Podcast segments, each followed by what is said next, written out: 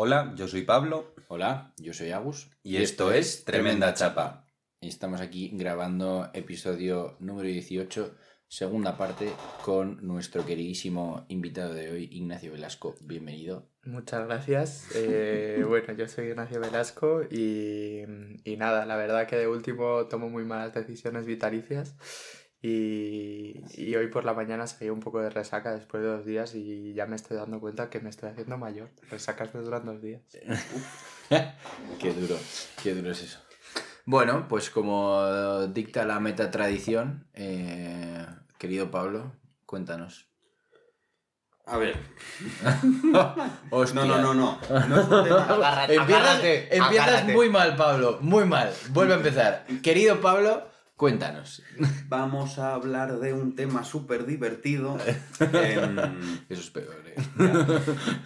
quería hablar, que igual me vais a mandar a tomar por culo, de eh, participación activa en espacios. Espacios como grupos de trabajo, eh, grupos de amigos, eh, el trabajo mismo, em, Ay, qué bonito. Yo tengo una teoría sobre esto. que todos somos tontos. No.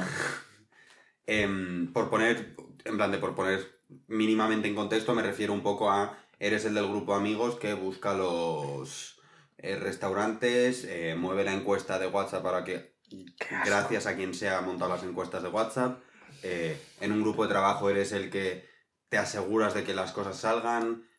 Igual se podría llamar responsabilidad, pero no sé si lo llamaría responsabilidad porque como también hay un- Proactividad. Hemos venido a hablar de la proactividad. Me poto. Bien.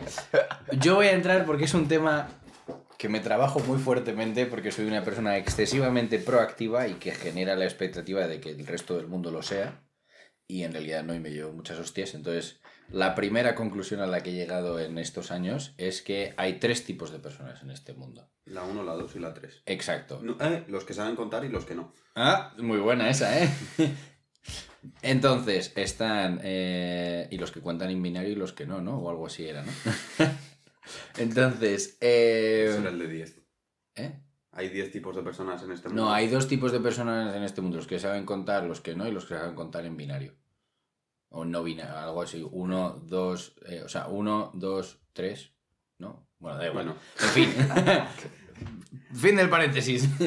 Hay tres tipos de personas en este mundo. Los gatos, los burros y los carros. Pido ser burro.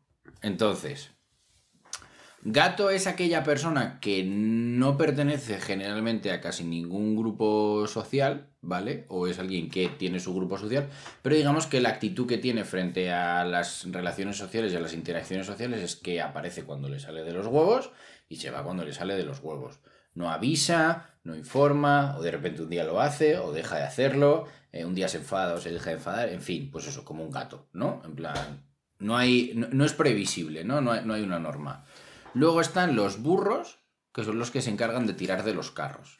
Son, los burros son los que se encargan de, pues como decías tú, organizar los planes, prepara esto, pon tal, asegúrate de qué tal, eh, mira a ver cuál es la mejor forma para llegar aquí, el plan de no sé qué, bla, bla, bla, bla. Y luego están los burros, o sea, los carros, que son los que se sientan y se dejan arrastrar por los burros. Hijos de puta. Entonces, Tú querías el carro. Entonces ser burro. Y, y- hay situaciones, hay situaciones en las que los burros van solos, hay situaciones en las que los carros se vuelven burros y hay situaciones en las que los gatos se suben a los carros tirados por los burros. Pero generalmente siempre pinga el puto burro. O sea, es acojonante. Y como burro de esta sociedad, he sufrido mucho por esto. No sé, a mí eh, de último me frustra un poco, porque yo me siento de persona de tirar de los planes. Perdón. Y como que ya de último, pues eso, este año he empezado un máster y me prometí a mí mismo, Ignacio, de este grupo te la va a sudar que flipas. O sea, da igual que conozcas aquí el amor de tu vida, el mejor amigo de tu vida, este grupo te la va a sudar que flipas. Y vas a tener la actitud que Agustín ha descrito como gato. Mis cojones. O sea, el, el otro día, eh, bueno, están, están intentando organizar una casa rural después de exámenes tal, y llega uno de repente y pone, pero yo pensé que esto lo estaba organizando Ignacio. Y yo, vamos a ver, si yo solo pregunté si hacíamos algo. O sea, no sé en qué momento me ha caído este piano En encima. el momento en el que has preguntado. Pero es horrible porque además ya tengo muy asumido ese rol en otros grupos en los que ya estoy. Y es que ese rol lleva tiempo, lleva... Sobre todo lleva un concepto que a mí me gusta, que se llama espacio mental. Y lleva mm, que mucho espacio mental de tengo que estar preocupado, de que este me escriba, de qué tal, de que no sé qué, que nadie se raye con el precio, qué tal, que no sé... Eh, Te tomas por el culo, o sea, encima que estoy organizando, me vas a contar que no, o sea... Esto es- lo decía yo una vez que estábamos organizando un plan y un chaval se- no paró de quejarse y dije, pues propone algo mejor. Digo, si yo ojalá no proponer. Digo, es que es de, es de coña, no paras de quejarte, propone algo mejor. Yo soy un gato. No, Sí, no. sí. A ti te gustaría ser un gato, pero tú eres un burro. Tú eres más burro. Tú eres más burro. Tú eres más Venga, hombre, Pablo, si te, si te, encar- si te metes en 10.000 fregados y te encargas de gestionar los 10.000 fregados, a lo mejor Pablo. en el plano social eres gato. Pero en el plano de trabajo y de hacer cosas productivas, vamos, para todo lo anarquista que eres, eres un burro de tres pares de cojones, vamos. O sea, es las cosas como son. En esta mesa estamos reunidos tres burros. Vamos a ver. Que hemos ido en Gears, que hemos ido, que, o sea, que hemos pasado por todos los puestos de, de. CIS, o sea, Que estoy en EGB Team porque me han liado. Ya. Yo O de sea, verdad creo que... que eres secretario de CIS, CIS España, España, o sea, quiero decir, ¿En se puede, qué ser, momento? se puede ser más burro que eso. Soy un gato. No, está bien, no pasa nada. Eres, eh, bueno, nada. De verdad, igual es mi autoanálisis de las cosas. Igual en esto también entra mi perspectiva de dentro de como que muchas veces me quemo con el... Bueno, en realidad tampoco es quemarse porque como que me he acostumbrado mucho a ello, pero el... eh, tengo que organizar este campamento, hay que hacer este documento, me fliparía que alguien tirase del carro de esto. Si no lo hacen y estoy en una semana en la que puedo tirar yo del carro, tiro. Si estoy en una semana en la que no puedo tirar del carro, que lo haga otro. Pero eso estás empezando a hacerlo ahora. Esa es la sensación que te doy. Tú has sido un burro como un champion, chaval, y que está bien, que no pasa nada. Yo fíjate, creo que el, el mayor aprendizaje que tenemos los burros Es decir, es... burradas. que- Genial, gracias de nuevo por eso. Eh, es, uno, El si no te encargas tú, sorprendentemente se acaba encargando alguien. Punto número uno. Sorprendentemente, aunque creas que no, aunque te agobie, aunque te entre el punto este en plan de, pero, ¿cómo? Entonces, ¿cuándo? ¿Cómo? Sorprendente, porque hay gente, hay gente que no se preocupa por las cosas de su vida y suceden. Y, la- y acaban pasando sin agobios, sin tal. Una polla, sin agobios. O sea, o No, sea, el, que te, claro. el que te agobias eres tú. No, no, Porque no está bien, o sea, no. mi hermano es el procrastinador máximo y el mayor ejemplo de un carro.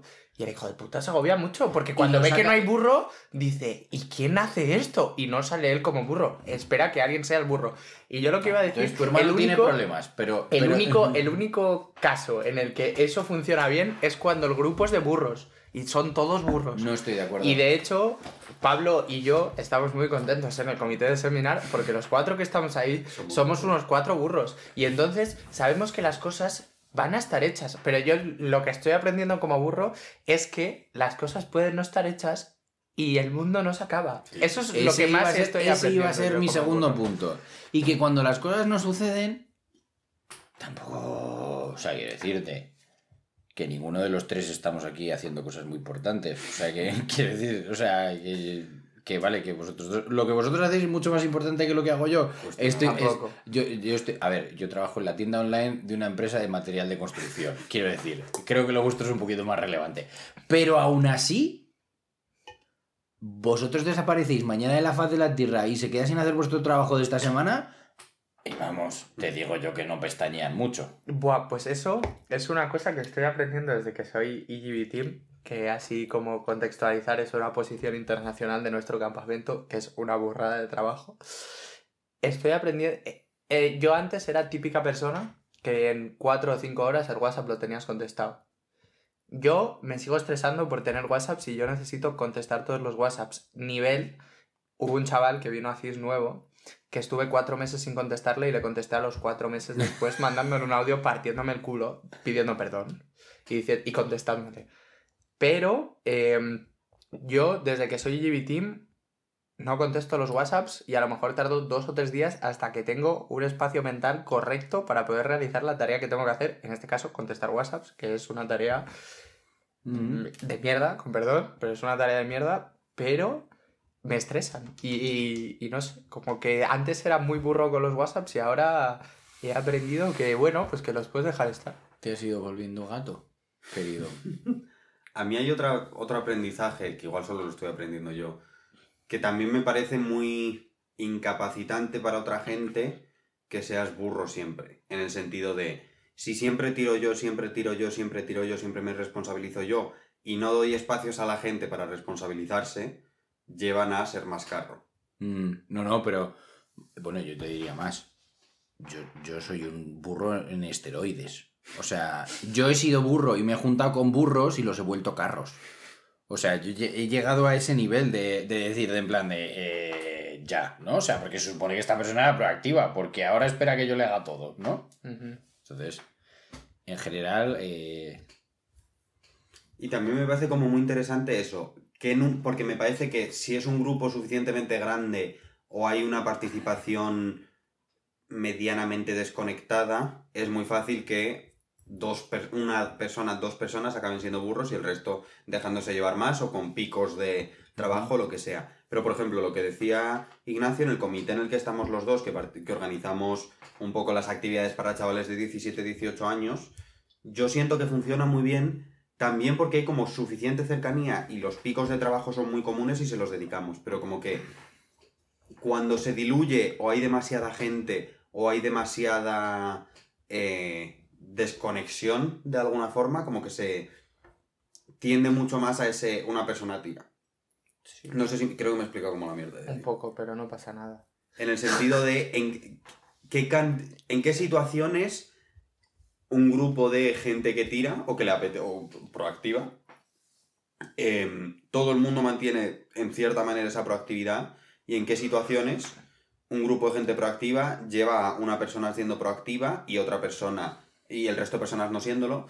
Y luego el último paso, que también me parece súper interesante, cómo puedes conseguir ir, ir rotando esa proactividad, porque me parece que también con una comunicación bastante buena, pero como muy abierta en torno a ello, es una, esa proactividad se puede ir rotando para no quemar a la gente, o se pueden establecer ciertos ciclos conociéndose. Pero- que me parece jodido pelotas, pero Yo que creo que se puede hacer. Justo lo que iba a decir, que para mí es que ese poder de delegar es un superpoder. O sea, la gente que consigue que todo un grupo vaya coordinado a una, funcione, cada uno en su rol y tal, me parece una puta locura. O sea, chapo. Me parece que no hay gente que consiga eso así fácil. precisamente por eso es tan difícil, y Pablo me va a matar, pero por eso es tan difícil ser buen jefe. Por eso es tan difícil tener, una propia, tener tu propia empresa, porque uno de los componentes más importantes para tener tu empresa y uno de los motivos porque los que muchas empresas se van a la mierda es porque el que lo monta no sabe delegar. Y delegar no significa que yo te diga haz esto y luego me lo enseñas. No, no. Delegar es Confiar. te encargas de esto.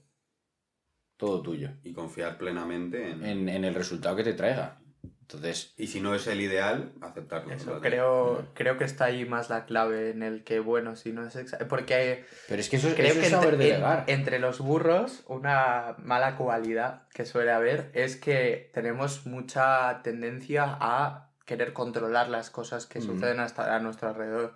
Y yo también de los aprendizajes que estoy teniendo en mi trayectoria con el campamento es que las cosas a lo mejor no son como yo pensaba y eso no significa que estén mal o peor, simplemente están diferentes. Y creo que eso también, o sea, mola, ¿sabes? En plan, de está diferente y está bien. Te puedes comer la pizza de formas diferentes. Claro, efectivamente. Como hablábamos antes, aquí cada uno se ha comido la pizza que, que ha sido en el descanso de, de maneras diferentes. Uno Pero la enrolla, otro la dobla y otro se la come por el borde. Pero es, es muy curioso, ¿no? Porque por lo menos yo, yo hago el esfuerzo, ¿no? De, ah, bueno, esto que ha hecho es diferente, sigue estando bien, pero mi manera es mejor. no, yo veo vuestras maneras de comeros la pizza y digo en plan de, ya, pero no estáis teniendo en cuenta el componente del borde. ¿Sabes? O sea, como que... Ah, ¿te la comes así por eso? Me la como así para que toda la pizza sepa igual. Mm, a mí es que el borde me gusta mucho. A mí es que A me mí gusta el borde me gusta solo. mucho, pero me gusta también lo otro, entonces me gusta que haya una mezcla. Aunque yo he de decir que prefiero masa fina, pero la pizza se enrolla para que de esa forma Todo, todo sea más uniforme. Yo decir que me gusta que haya esa uniformidad en la pizza. A mí también. Es decir, me gusta tener la parte con sabor y luego el borde. Los disfruto de formas muy diferentes. De hecho, yo empiezo por el borde porque disfruto algo sin sabor para quitarme el sabor del último bocado que me he tomado de sabor de la pizza. ¿Ves? Está bien porque es diferente, pero os vais a tomar por culo. Yo, como a lo que le doy muchas vueltas últimamente, porque igual es parte de mis reflexiones todo el puto rato, es el cómo afecta esa... mm, ese tirar siempre del carro, ese hacer siempre las cosas, que hoy hay un ejemplo muy como muy claro de ello, que digo ahora al final, el cómo afecta eso y el cómo incapacita de cierta forma a otras personas. Hoy estaba con una amiga a la que le llevo el TFG en la universidad, haciendo el. Estábamos haciendo como el, el índice de lo que luego va a ser el documento del TFG. Porque me, había pedido un. Vale, mm, en, dentro de poco voy a tener que ponerme a escribir. Quería revisar contigo el índice. Y le digo, vale, si quieres nos ponemos un día a hacerlo. Y como que hemos empezado y he empezado tirando yo un montón del carro, vale, en introducción pondría esto, esto, esto. En desarrollo pondría esto, esto, esto. Y luego he dicho, No es mi TFG. ya no, no es mi TFG, sino esto yo ya lo sé hacer. No tiene ningún valor que yo esté haciendo esto. Mm. Me parece muchísimo más interesante que mi amiga aprenda a estructurar un índice. Y puedo revisar yo y puedo entrar en diferentes situaciones. He tenido la excusa perfecta de, vale, el desarrollo lo indexas tú, haces tú el índice de cómo es el desarrollo porque lo has hecho tú. Pero como que a mitad de estar diciendo en introducción ponemos esto, esto, esto, he dicho, ¿a ti qué te está aportando esto? ¿Y qué está aportando a la otra persona? Y, ¿Y te merece la pena a ti y a esa persona que estés haciendo esto? ¿O es completamente innecesario esto para ti y para la otra persona? Una cosa que a mí me ha ayudado mucho con el tema de ser burro es de una frase, bueno, de una, una cosa que hacía Nelson Mandela, que era ser el último en hablar en una habitación. O sea, cuando él estaba en una reunión, él era siempre el último en decir algo. Yo es... Entonces, en, en ese sentido, cuando te sientas en este tipo de reuniones, sobre todo cuando tú tienes una relación de poder frente al resto, eh, uno, estás dando la oportunidad de que la gente hable sin estar condicionado por lo que tú piensas ya, y dos, les das a ellos un espacio de gestionarse sin eh, entrar tú con la solución, porque hay muchas veces que, mm, pues yo qué sé, ¿sabes? A mí me ha pasado alguna vez, ¿no? En, en CIS o en otros espacios, ¿no? Que dices, venga, va, ¿cómo hacemos esto? A ver, ¿cómo nos organizamos?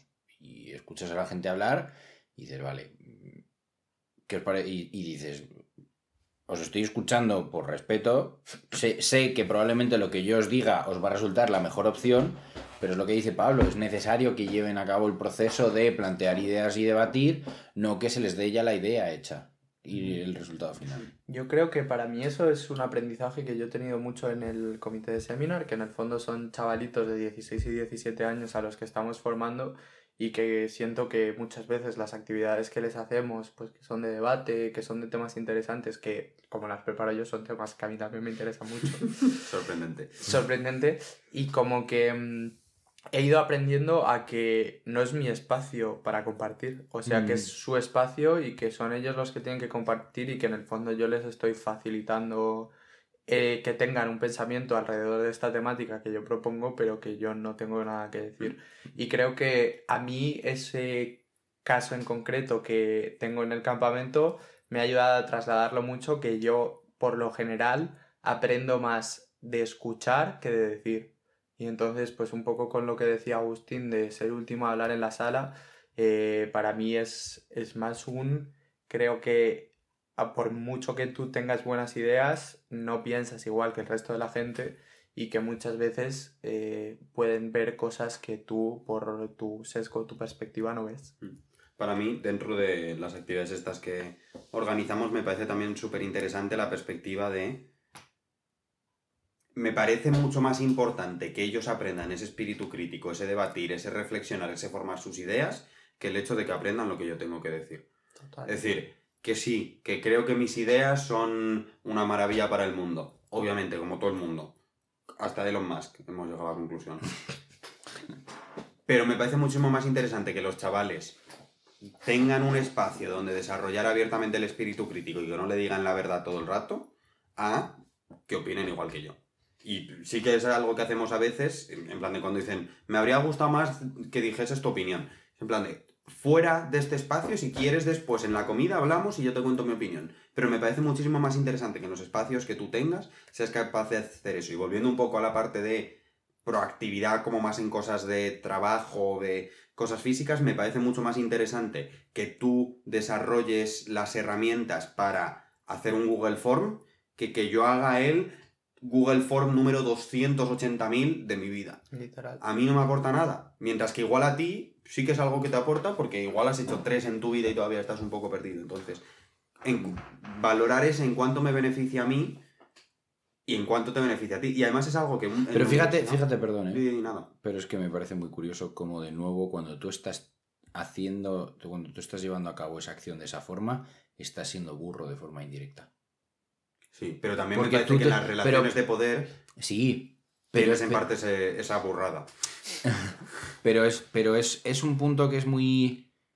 mm, o sea, yo llevo, yo llevo un, un- Pues yo creo que más o menos van a hacer ya tres años, ¿no? Desde 2020 que tomé la decisión de eh, intentar cortar esa proactividad continua hacia mis relaciones de amistad, ¿no?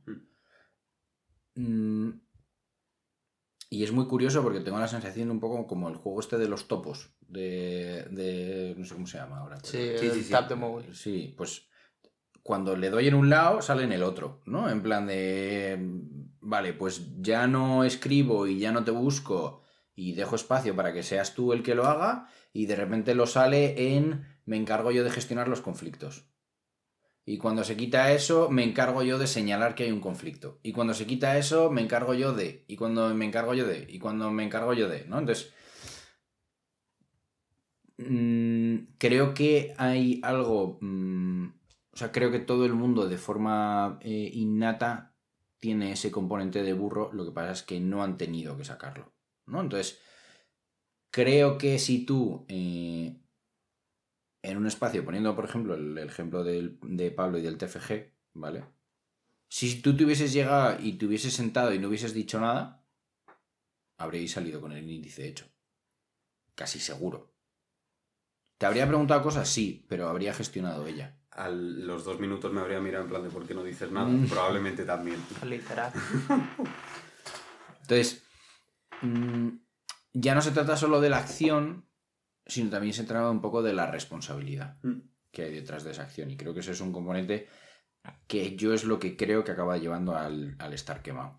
No es el hacerlo, el, es el, el estar pendiente y el estar preocupado de que pase. Lo que decía Igna, el espacio mental que te ocupa. Porque es algo que te ocupa espacio mental frente a algo que no te ocupa espacio mental. Pero también, o sea, yo que de último creo que estoy aprendiendo a delegar más, que me he quitado responsabilidades, que intento dejar espacio a aprender a otras personas, eh, creo que hay una parte muy intrínseca en cómo estoy educado, que mi madre también es otra burra criminal. Eh, suena sí un- que suena- habla- suena sí- un poco raro, pero... Sí, que hablas peor en, español a tus padres. Efectivamente, bueno, es que con mi madre filóloga es, es sencillo hablar peor. Pero sí, que, que, o sea, creo que también hay una parte de cómo soy que viene muy por cómo soy y por cómo estoy educado que tampoco puedo evitar. Es decir, yo, mi, mm, mi comportamiento y mi manera de afrontar los conflictos es muy eh, hands-on, es como muy ah, proactiva por mi parte y no a mí no me han enseñado a afrontar los conflictos de una manera en la que yo espere una reacción, o sea, y No, te han enseñado de forma resolutiva. De Bueno, completamente de, de tengo un problema, lo soluciono. sí, pero creo que eso también está muy relacionado con el soy burro. Si no fuese burro, a lo mejor es tengo un problema y espero a que se acabe el problema. Y soy carro. Y hay gente que lo soluciona así. Yo sigo creyendo que soy un gato. Tú, tú quieres ser gato y estás en camino a ser gato como lo estamos todos, porque creo que hay una maravilla y es que cuando, cuando consigues llegar a ser gato, creo que te va mucho mejor y vives mucho más tranquilo. También me parece, es decir, que puedo ser gato de forma responsable o puedo ser gato de me suda tres pelotas y que no necesariamente me parece lo más cuidadoso. Te voy a decir una cosa que te va a sorprender. Eres tan burro que eres gato. Es decir, es decir, tienes tantas responsabilidades que no le puedes dedicar el tiempo que te gustaría a todas las que tienes. Entonces, qué bueno. eres gato porque físicamente no puedes ser burro en todas las cosas que tienes. Porque a mí eso me pasa. Ríete tú, pero es el cómo argumento yo por qué no trabajo horas de más en el doctorado, porque es necesito tiempo para dedicarle al tiempo de cosas que, al resto de cosas que hago, hasta el punto de solo puedo dedicarle 8 horas al día al doctorado. Es decir, hay cierta variabilidad. No, pero es verdad. O sea, mi madre me lo dice. Yo estudio mi máster en mis ratos libres. Y lleva toda la razón. Es, lame- es- es lamentable. O sea, así de claro. No es algo que sea razonable o que quiera promover. Pero yo estudio mi máster en mis ratos libres. Estáis fatal. Sí, la verdad que estáis fatal es un buen resumen. Estáis fatal. Pero fatal. Yo he descubierto lo que es tener un curro y tener tiempo libre. Yo tengo tiempo libre. Otra cosa es que sea un colgado y lo meta en cosas, pero yo si quiero tengo tiempo libre. Pero es tan burro Que vas a tener tiempo libre si lo tienes lleno. A ver, Pablo, Me vamos a ser sinceros. Estamos grabando a las 12 de la noche de un lunes. O sea, es que hay que ser realistas, ¿sabes? Mucho tiempo libre no tienes, querida. Mucho tiempo libre. Pero que está bien, que te queremos tal y como eres, que no hace falta que lo luches. Vamos a ver, es ahora mismo es como si estuvieses, como si te, mm, te estuviésemos diciendo nosotros, Pablo, tío, que no pasa nada, que eres anarquista y tú, que no, que soy anarcocapitalista. Y nosotros, que no, Pablo, que no, que eres anarquista, que no pasa nada, que te aceptamos tal y como eres. Y tú, que no, fíjate, fíjate todo lo de capitalismo que hay. Y tú, que no, Pablo, tú eres Eres muy burro, tío. Eres muy burro. Y te aceptamos y te queremos como eres. De ¿Qué hecho- pasa? Estoy súper de acuerdo con el análisis de Ignacio, que llega un momento que tanta burrada te satura, petas, y entonces te sale el gato que llevas dentro. Es decir, soy, soy gato por quemarme de ser burro. Claro. Eso es. Bueno, y por Que falta a mí, tiempo. a mí me pasa un poco igual, o sea, yo en el sentido de, a mí me gustaría pasar mucho más tiempo con mis amigos del grado o con mis amigos de CIS, y es que, bueno, es que estoy en un máster y trabajando al mismo tiempo que hago todas las cosas de plurivoluntario y que tengo una vida social, que llego hasta donde llego y que mi cuerpo dice, oye, que dormir seis horas a la sema- a semana al día no, no aguanto. Mm. Y entonces llega un día que duermo 16 horas del tirón y mi madre dice, es que no es normal, se empieza ahí a cabrear y digo, mamá, relájate, que es mi vida, asúmelo, ¿sabes? O sea, es que no, no puedo cambiar porque es como yo vivo mi vida y como me gusta disfrutarla, pero soy, o sea, y yo creo que a ti te pasa un poco lo mismo, yo soy tan burro que acabo siendo gato porque no puedo gestionar tirando, tirar tanto carro. Ojo, yo creo que cuidado con esa. Yo creo que eso es una automentira, ¿eh? En plan, Lo de que te gusta disfrutar tu vida viviéndolo así. Seguro que si te diesen a elegir, dormirías más horas a diario y, como has dicho tú, verías más a tus amigos, etcétera. Mm, No, porque es una, es una decisión. Es decir, yo puedo decidir dejar el comité de seminar que ahora mismo me lleva mucho tiempo, o yo puedo decidir... Y, y yo puedo decidir es hacer, hacer muchas cosas y decido hacer algunas cosas que sé que no me vienen tan bien, pero que yo decida eso no quiere decir que esté, Pero es que esté llevando la vida que me gustaría llevar. yo por lo general las cosas que hago me hacen feliz. Es decir, a mí el trabajo que hago en el comité de seminar me hace muy feliz. O el que hago en, el trabajo que hago en el campamento en general me hace feliz. Que, que hay veces que me frustra, pues evidentemente, como toda la vida. O sea, jugando al baloncesto, jugar al baloncesto para mí es una de las mejores sensaciones de mi vida. ¿Por qué? Porque debe ser la única hora y media del día en la que no pienso en nada más que jugar al baloncesto. Tengo la mente súper en blanco. Y ese espacio mental que me ocupa ser burro no lo tengo ocupado. Pero igual que eso, hay veces que jugando al baloncesto me frustro mogollón y no es esto, pero creo que es independiente. Es decir, creo que a mí lo que hago lo hago de manera voluntaria porque me gusta y en el momento que me deje de gustar lo dejaré de hacer. A mí, de todas formas, una amiga mía, eh, Ichi Guerra, que yo creo que he hablado alguna vez de ella, eh, una chica muy guay que habla de anticapacitismo, habla mucho también de cómo asumimos ciertas lógicas en el sentido de cómo asumo que tengo que ser productivo todo el rato y que ser productivo me hace muy feliz y como que tampoco me dejo el espacio a no serlo. A decir, vale, igual también me hace feliz descansar, igual también hay otras cosas que me hacen felices y no pasa nada porque no todo mi tiempo esté lleno, no pasan, como que al final llegamos al somos incapaces de no ser productivos. ella lo relaciona, yo también estoy muy de acuerdo con eso, en parte con el Con el capitalismo, capitalismo, 100%. con la, con la percepción esta de tengo que avanzar, tengo que avanzar, tengo que hacer cosas, tengo que hacer un montón de actividades todo el rato, y además me parece que tiene una perspectiva súper interesante en un montón de cosas, de... da un montón de charlas, Ichi. Y hay veces que, por lo que sea, no le da la vida para dar ciertas charlas, y como que ha aprendido un montón a darse esos espacios de, mira, tengo cinco charlas puestas para la siguiente semana, las tengo que cancelar, no pasa nada. Tengo mm, un montón de curro en el comité de seminar y es algo que me encanta, igual me tengo que salir. No, eh, es algo que me hace feliz y a Ichi le hace muy feliz dar charlas en general y le apetecería igual dar esas cinco charlas. Pero igual tenemos que aprender aún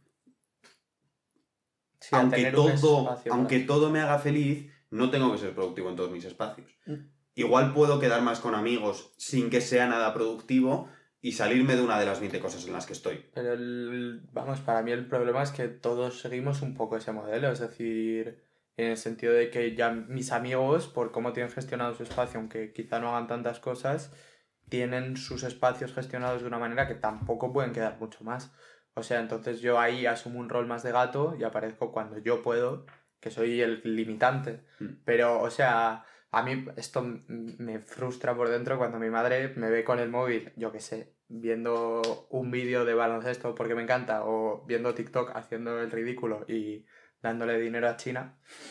Eh, y para mí es un tiempo de, de blanco, de espacio mental en el que dedico a, no sé, a, a- a ser una planta. Ya, pero me parece muy diferente, que esto lo hablaba antes con Agus, el- los espacios en blanco conscientes y los espacios en blanco por agotamiento. Que me parece que muchas veces TikTok, YouTube, un montón de estas cosas son espacios en blanco por agotamiento. Frente a un espacio en blanco de. que mm, la forma de la que yo lo hago es. me voy y me doy un paseo. Y es un espacio en blanco en el que igual me estoy una hora andando. En el que es conscientemente en blanco. Y no conscientemente en blanco desde una perspectiva productiva de. Eh, me, me he puesto en mi horario tener este espacio en blanco. No, de frenar y decir, igual no todos mis espacios tienen que ir acelerados, igual no toda mi vida tiene que ir acelerada, igual no todo tiene que ser productivo y simplemente me estoy dando un paseo y estoy percibiéndome, estoy percibiendo mi entorno, estoy mirando alrededor con toda la calma, sin un objetivo ni a corto ni a largo plazo de, eh, hostia, tengo que hacer mm, siete documentos para mañana, eh, no llego a no sé qué entrega, no llego a no sé dónde. Estoy dando un paseo estoy pensando, porque lo hablaba yo antes con Agus, como que a mí sí que me sale pensar, pero no, es, no son pensamientos en torno a las tropecientas mil cosas que tengo que hacer, sino que son pensamientos de, pues el otro día tuve esta reflexión y me parece más interesante mm, desarrollarla en mi cabeza a ver a dónde llego. Como que me parecen muy diferentes esos espacios y me parece que también hay un, parte de un esfuerzo común en desproductivizar muchas de esas cosas. Igual irte a dar un paseo con unos amigos en vez de tener que quedar todos o salir y, bajarte con el vecino a dar un paseo y hablar de la lluvia o hablar de cosas insustanciales que no te vayan a llevar a nada, pero que no sea un espacio en blanco por agotamiento, sino un espacio en blanco presente.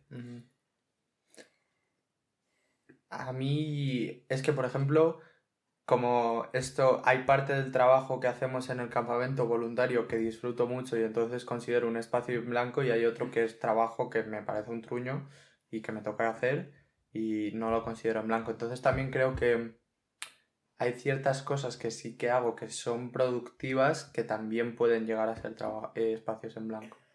Mm, o sea, aquí Pablo y yo no estamos de acuerdo en esto por lo que hemos estado hablando, porque Pablo considera, o sea, Pablo lo define como dos estados, ¿no?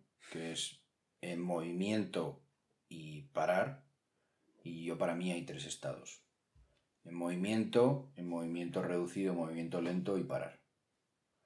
Entonces yo compro que los paseos de Pablo o esos trabajos de los que tú hablas están en movimiento lento, pero para mí eso no es parar. Parar, que es lo que haces en verano, No, desconectas. no, tampoco. Bueno, igual se puede... O sea, a lo mejor sucede, ¿no? Pero parar, por ejemplo, yo entraría dentro de un componente de hay una desconexión activa. Hay hay un deseo de simplemente estar en el momento. O sea, cuando Pablo lo estaba describiendo, ha habido un momento que he dicho yo, vaya, ha cambiado de opinión de lo que hemos hablado antes, ¿no? Que es pues salir, dar un paseo, ser consciente de tu entorno, de dónde estás, tomar conciencia de ella. Eso para mí es parar y es saber estar en el momento. En el momento en el que empiezas a revisar decisiones que has tomado, ideas que has tenido, eh, posibilidades que te has planteado y empiezas a alimentar tu cabeza, entonces para mí ya no estás parando. Entonces para mí a lo mejor te estás dedicando tiempo de calidad a ti mismo, que me parece que es importante. Mm, Pero para mí el componente de parar tiene un, un componente de no hacer nada en ningún plano. pero es que. A ver, pasan varias cosas, en mi opinión, respecto a ese concepto de parar. Por una, tienes que tener acceso a poder parar.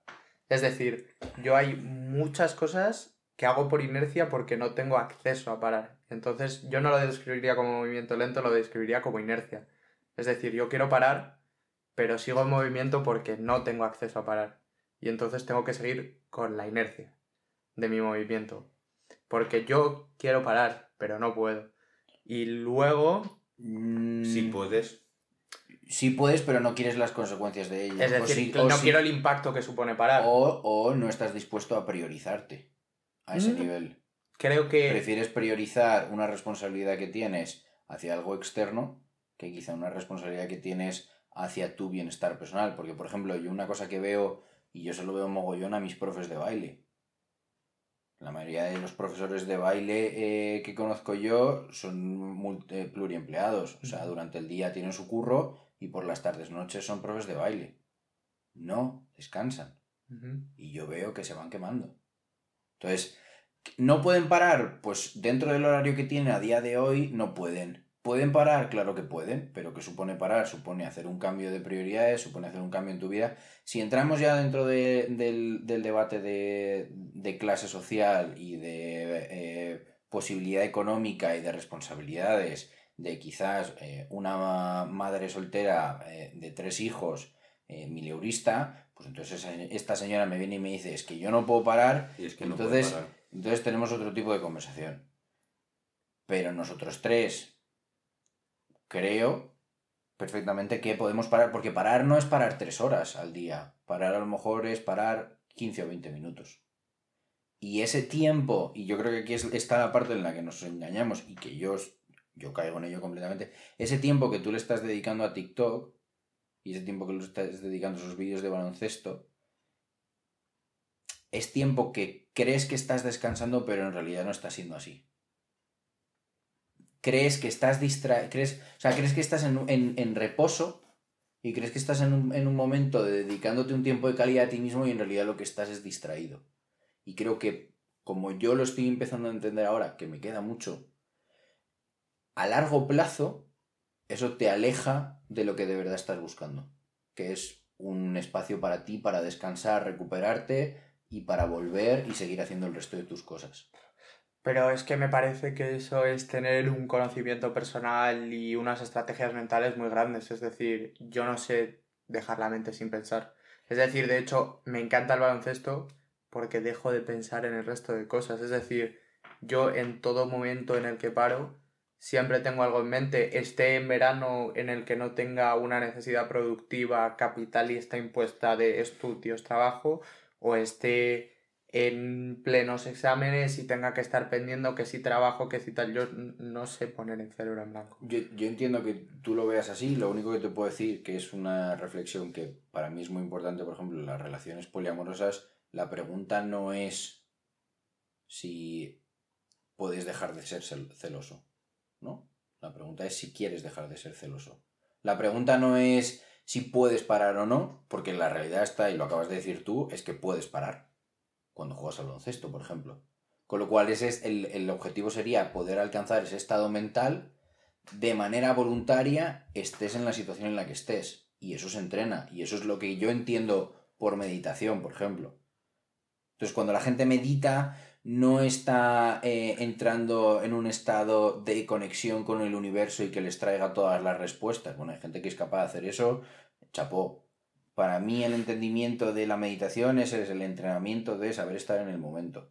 Yo entiendo que meditar es eso. Y para meditar no hace falta sentarse tres horas eh, con incienso y velitas. Puedes empezar cinco minutos. Por ejemplo, intenté meditar en verano y estuve casi dos meses enteros meditando y, o sea, a mí, yo nunca, porque yo creo que el objetivo de la meditación, o por lo menos de la meditación guiada que yo practicaba, era mantener la mente en blanco, o sea, analizar los pensamientos que te venían, eh, como aceptarlos y, y, saber que están ahí, pero intentar que cuando tú medites tener la mente en blanco y eso, estar presente en el momento. Que para mí estar presente en el momento y tener la mente en blanco no es lo mismo, pero bueno.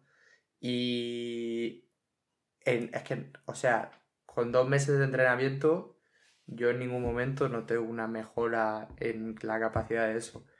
Y es decir, evidentemente, pues a lo mejor si me paso tres años, pues llego a un punto mejor que el que llegué. Pero no sé, a mí yo no llego a ningún lado.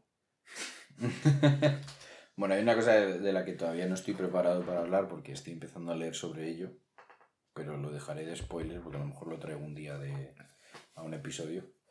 Pero bueno, oh. sobre el tema de, sobre este tema, ¿no? Porque me está empezando a cambiar un poco la perspectiva sobre mentalidad, ¿no? Sobre cómo te posicionas en el mundo y cómo vives tu vida, etcétera. Y está interesante. Lo que pasa es que todavía estoy muy inicial, entonces no tengo, no tengo ni idea. Para futuras tremendas chapas. Para futuras tremendas chapas, ¿eh? Te, avisaremos cuando salga el episodio. y pondremos el enlace a ese episodio dentro de este episodio. Pero vamos, eh, tranquilos, no estoy entrando en otra secta, ¿vale? Con las que llevo me vale. Literal. Dicho esto, mmm, tremenda chapa. Tremenda chapa. Besitos. A mí me gusta el tema, ¿eh? Sí, sí, a mí también. Besitos. Chao.